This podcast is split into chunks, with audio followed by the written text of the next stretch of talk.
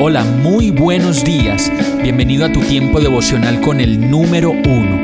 Qué alegría saludarte con la certeza de que Dios está obrando en tu vida su perfecta y buena voluntad, ya sea porque estás aprendiendo de un momento difícil o porque estás disfrutando de su amor a plenitud con paz y tranquilidad. Llegó la hora de tomar tu Biblia, pues de seguro Dios te va a hablar, te va a reconfortar y lo mejor de todo, te va a dar las respuestas que estabas buscando. ¿Qué esperas? Vamos, súbete de una vez en este pequeño pero eterno vuelo devocional con destino al cielo. Y el mensaje de hoy se llama ¿Qué peligro? Lucas 11:52 dice, ¿qué aflicción les espera a ustedes, expertos en la ley religiosa? Pues le quitan a la gente la llave del conocimiento. Ustedes mismos no entran al reino e impiden que otros entren. ¿Qué peligro sería dejarse operar el corazón de alguien que nunca ha leído la teoría de la hemodinamia, ni mucho menos ha hecho estudios en cardiología? ¿Usted lo haría?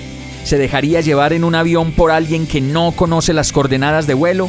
¿O por un conductor en tierra firme que apenas reconoce los cambios de su automóvil?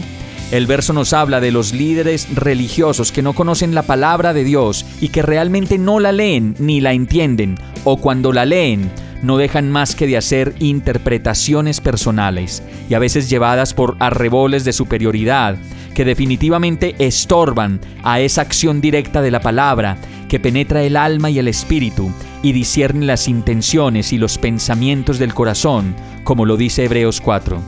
El verso dice claramente, y yo creo que muchos creyentes, muchos levitas y discípulos lo deberíamos revisar, qué aflicción les espera a ustedes, expertos en la ley religiosa, pues le quitan a la gente la llave del conocimiento. Ustedes mismos no entran al reino e impiden que otros entren.